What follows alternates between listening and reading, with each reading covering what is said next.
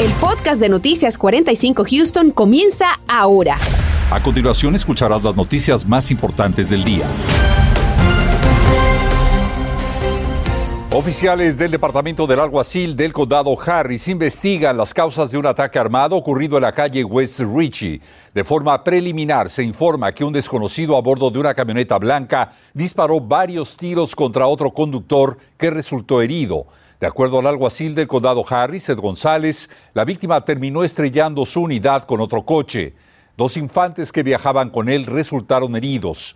Uno de los menores no estaba debidamente sujetado con el cinturón de seguridad y sufrió la fractura de una pierna. Esta investigación sigue su curso. Una fuga de crudo en una refinería de Texas City ha obligado al cierre de al menos una vía en esa zona. Ocurrió en la refinería en Marathon Galveston Bay. Por ahora no tenemos claridad de cuánto aceite se derramó, pero las imágenes nos muestran una gran cantidad de líquido saliendo de los tanques. Según nos informa la compañía, no se reportan heridos en este incidente y continúan con los trabajos de limpieza.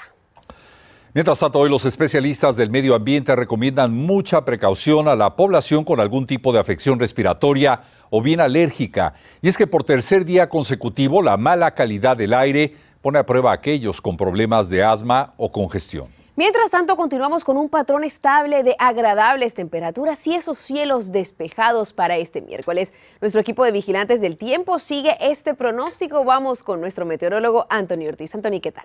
Y es que prevalece el buen tiempo allá afuera y tan solo con mirar y asomarse por la ventana se ven cielos como este despejados totalmente. Lo que no se ve a leguas y a simple vista es la mala calidad del aire que todavía se mantiene sobre nuestra región y que es un irritante para ciertas personas. Así que esa calidad del aire se mantiene en un nivel moderado y va a continuar así durante lo que resta de semana. Así que muchísima precaución, limite sus actividades al aire libre si es que tiene algún padecimiento respiratorio. De hecho, se mantiene ese aviso por calidad del aire, se ha extendido hasta mañana a las 7 pm para los condados principalmente Harris, Brazoria y también para el condado de Galveston. Pero allá afuera todo muy tranquilo, poca nubosidad hacia el oeste de nuestra región y sin nada de actividad de lluvia. Más adelante hablaremos cuándo regresa esa posibilidad de lluvia a mi pronóstico. Anthony, gracias. Mientras tanto, continúan los desesperados esfuerzos por localizar a una menor de tan solo 13 años de edad. Como lo hemos informado, se trata de Leilana Graham, quien desapareció el pasado 20 de septiembre y cuyos antecedentes indican que fue víctima de tráfico humano en el pasado. El FBI pide la ayuda de la comunidad y Claudia Ramos tiene esta tarde los detalles. Claudia. Muy buenas tardes, Raúl. Yo me encuentro justo en el área donde esta menor fue vista por última vez este pasado 20 de septiembre y quiero hacerme un lado para que ustedes mismos observen y es que hace cuestión de minutos fuimos testigos del arribo de esta patrulla del Departamento de la Policía de Houston a esta casa y lograron ingresar. Esta es una casa que pertenece al Estado ya que según sabemos la menor estaba bajo custodia estatal. Toqué la puerta yo más temprano pero no obtuve una respuesta. Esto es sobre la calle Rockaway aquí en el noreste de Houston. También nos comunicamos con la Agencia de Protección a Menores pero no nos concedieron una entrevista esta tarde. Las autoridades emitieron esa alerta Amber anoche. Ella es Leilana Graham de 13 años y podría estar en peligro. Esto según las autoridades. Tiene pelo color negro y sus ojos son color café. Fue vista por última vez usando una playera con rayas de color amarillo y blanco y también usaba una mochila de plástico transparente. Se cree que fue raptada por este individuo, Kendrick Edward Smith, de 22 años. Él puede estar conduciendo una camioneta GMC del año 2008 con el número de placas 28809T1. Investigadores federales también ya se han involucrado en esta búsqueda, pues se cree Leilana podría ser víctima de tráfico sexual. Escuchemos. Ella es una menor de edad, él es un adulto. Pensamos que Leilana está en peligro, es por eso que nos urge eh, recuperarla, porque el FBI piensa que Leilana es una víctima del tráfico sexual. Y el FBI trabaja junto con la Agencia de Protección a Menores para intentar localizar a Leilana. Nuevamente se cree podría estar en peligro y podría estar junto a Kendrick Edward Smith de 22 años. Él conducía nuevamente una camioneta GMC color azul del año 2008 y con el número de placas 28809T1. Si usted tiene información sobre el paradero de esta menor o sobre este individuo, las autoridades le piden se comunique al 911 de inmediato o bien también puede llamar al otro número del FBI que aparece en pantalla. Esa información que les tengo desde el noreste de Houston, Cadia Ramos, Noticias Univisión 45. Un sindicato de empleados estatales saca a relucir las malas condiciones que se le están dando a decenas de niños bajo el sistema de crianza temporal, donde incluso muchos tienen que dormir en oficinas y hoteles improvisados. José Alberto Irizarri investiga esta situación.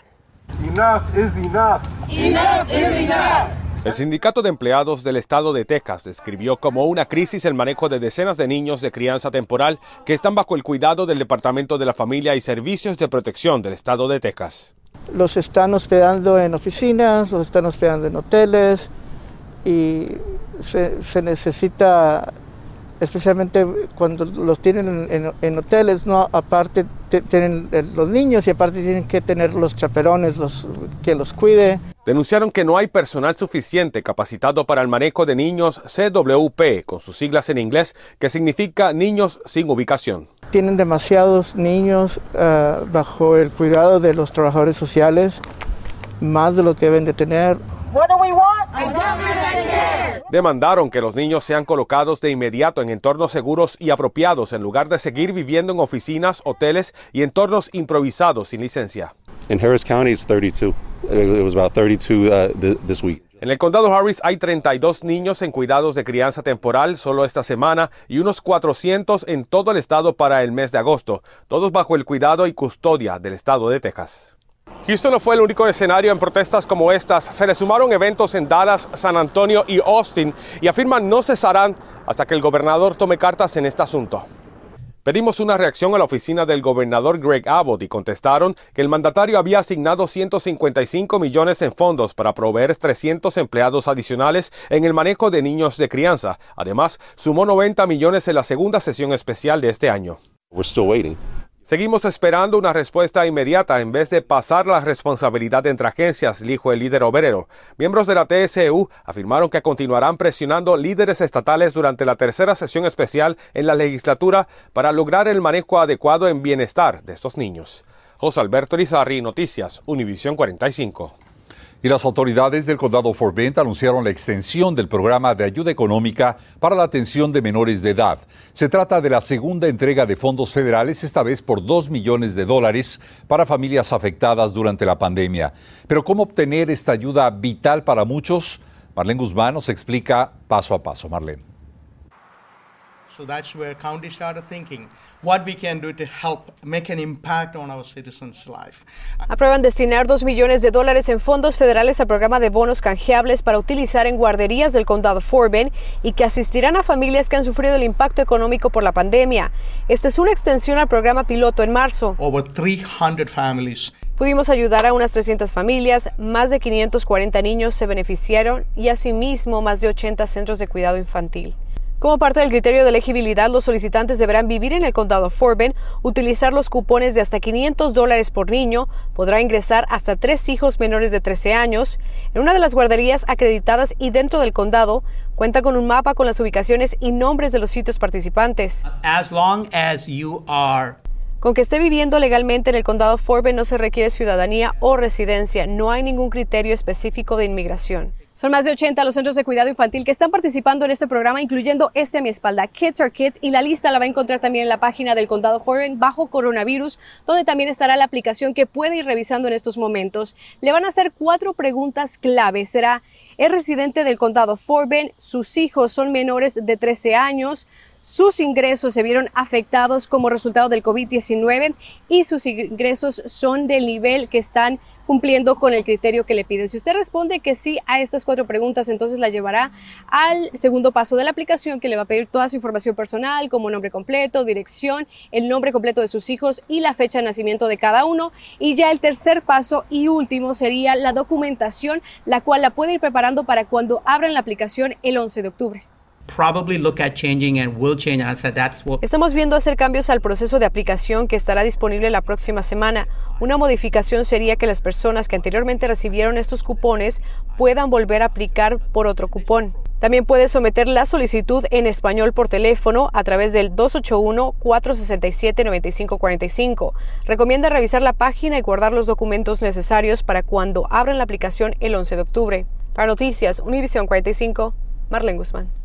Gracias, Marlene. Y para más información sobre la solicitud de estos fondos, lo invitamos a visitar cuanto antes nuestra página univision45.com, en donde encontrarás nuevamente el enlace adecuado para pedir esta ayuda.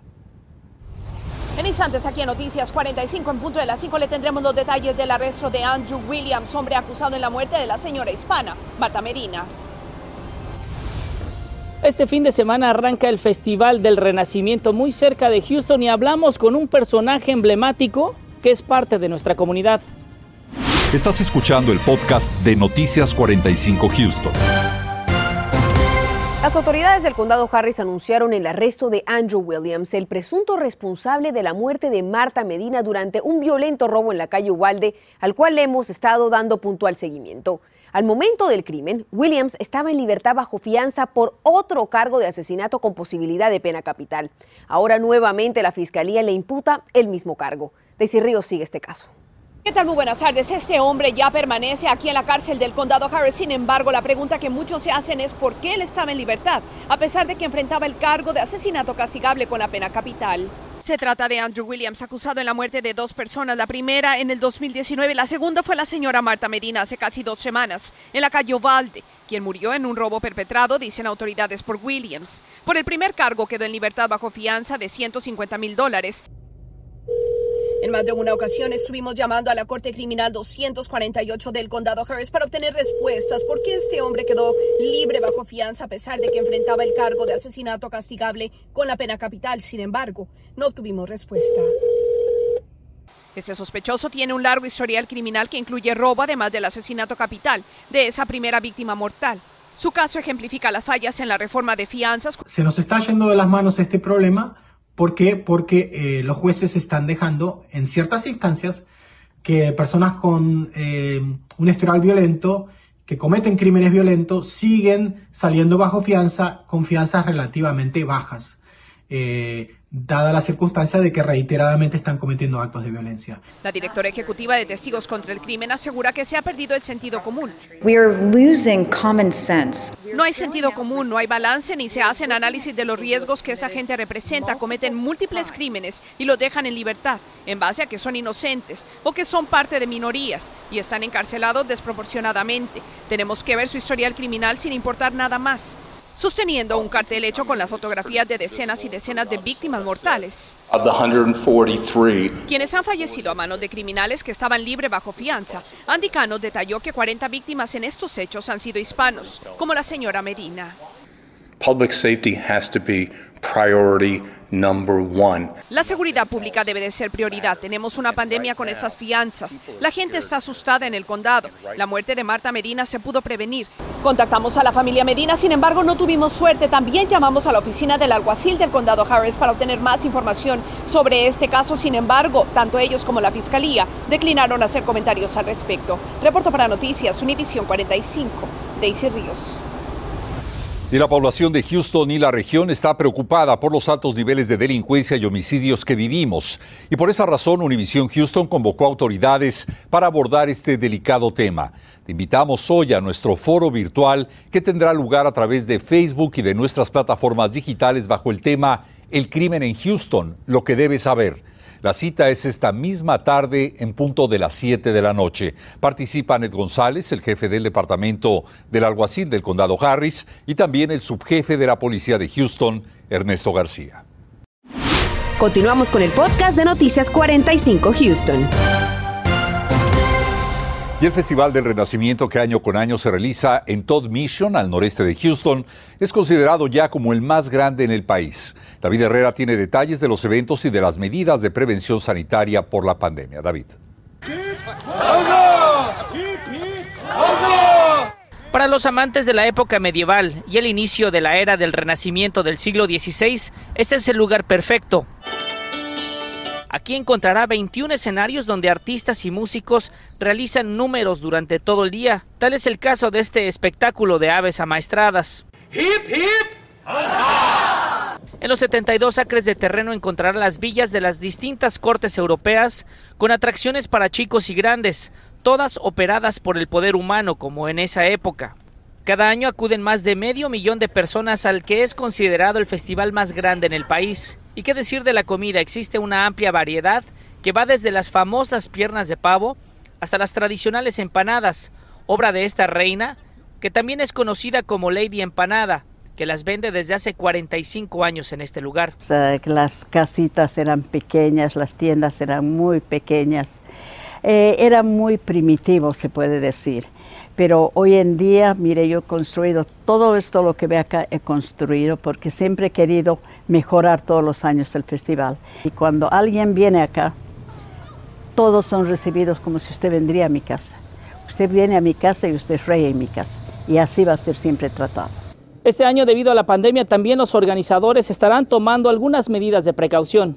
All of our employees must either be vaccinated for COVID todos nuestros empleados deben de estar vacunados o presentar una prueba negativa de COVID-19 antes de trabajar ese fin de semana. También se informó que todos los días del festival de 9 de la mañana a 6 de la tarde ofrecerán la vacuna Johnson Johnson y se harán pruebas de COVID-19. El dueño quiere que todos tengamos el cuidado absoluto de poder tener un festival completamente saludable por acá. El festival es cada fin de semana del 9 de octubre al 28 de noviembre.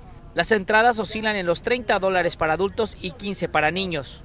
Bienvenidos a la Texas Renaissance Festival. David Herrera Noticias, Univision 45. Y como lo hemos informado, se llevan a cabo ya importantes juegos para el equipo de los Astros y como es natural, miles de personas asisten al estadio.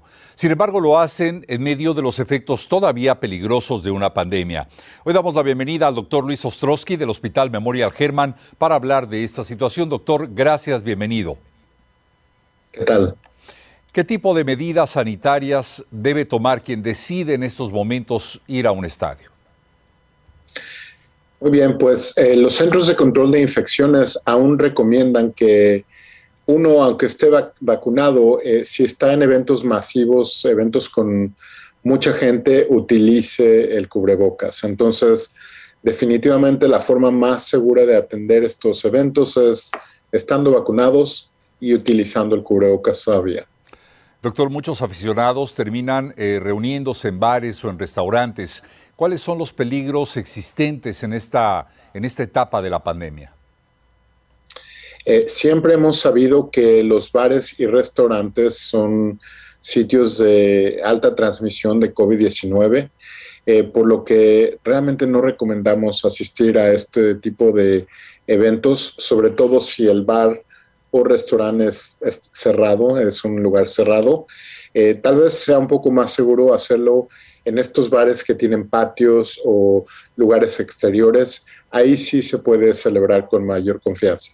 En términos generales y en medio de esta situación que implica eventos masivos, ¿cuál sería su mejor recomendación como especialista médico? Eh, definitivamente lo más seguro es celebrar en casa. Eh, eh, todos estamos muy emocionados, los astros, y, y, realmente en casa, con familia, eh, todo el mundo vacunado es lo más seguro. Si vamos a ir a celebrar al estadio, hay que hacerlo con cubrebocas, muy importante. Y como lo mencionábamos, si vamos a asistir a bares, restaurantes, lo más seguro es hacerlo en lugares que tengan patios o terrazas. Muy rápidamente, por último, le preguntaría, eh, doctor, y para saber en dónde estamos parados, ¿en qué punto de la pandemia nos encontramos ahora mismo? Eh, estamos en un muy buen lugar, estamos viendo un importante descenso en los números de casos en la ciudad, en el número de hospitalizaciones también, pero no hay que dormirnos en nuestros laureles. Todavía estamos viendo más de mil casos diarios, todavía tenemos casi 200 hospitalizaciones al día y aunque la tendencia es muy buena, si dejamos de hacer nuestras medidas de protección, vamos a tener otro repunte. Doctor, gracias por acompañarnos. El doctor Luis Ostrowski, gracias por haber estado con nosotros como siempre. Un gran placer. Veremos cómo están esas calles y carreteras esta tarde de miércoles.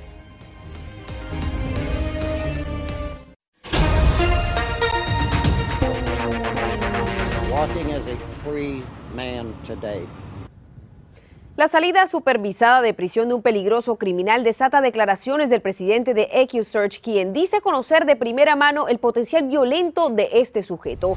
Además, analizamos los casos de violencia doméstica en nuestra región un día antes que las autoridades den estas cifras en conferencia de prensa. Durante el año pasado se cometieron 37 homicidios relacionados a violencia intrafamiliar, mientras que en Texas 228 personas murieron. Más detalles esta noche a las 10. Y la población de Houston y la región está preocupada por los altos niveles de delincuencia. Lo invitamos esta tarde a las 7 a través de Facebook, Facebook Live, a este foro comunitario El crimen en Houston, lo que debe saber. Estarán con nosotros importantes eh, personalidades, autoridades de seguridad de nuestra comunidad. La cita es hoy a las 7 de la noche. Y así llegamos al final. Gracias por haber estado con nosotros. Feliz tarde para todos. Nos vemos también esta noche a las 10. Gracias por escuchar el podcast de Noticias 45 Houston. Puedes descubrir otros podcasts de Univision en la aplicación de Euforia o en univision.com diagonal podcast.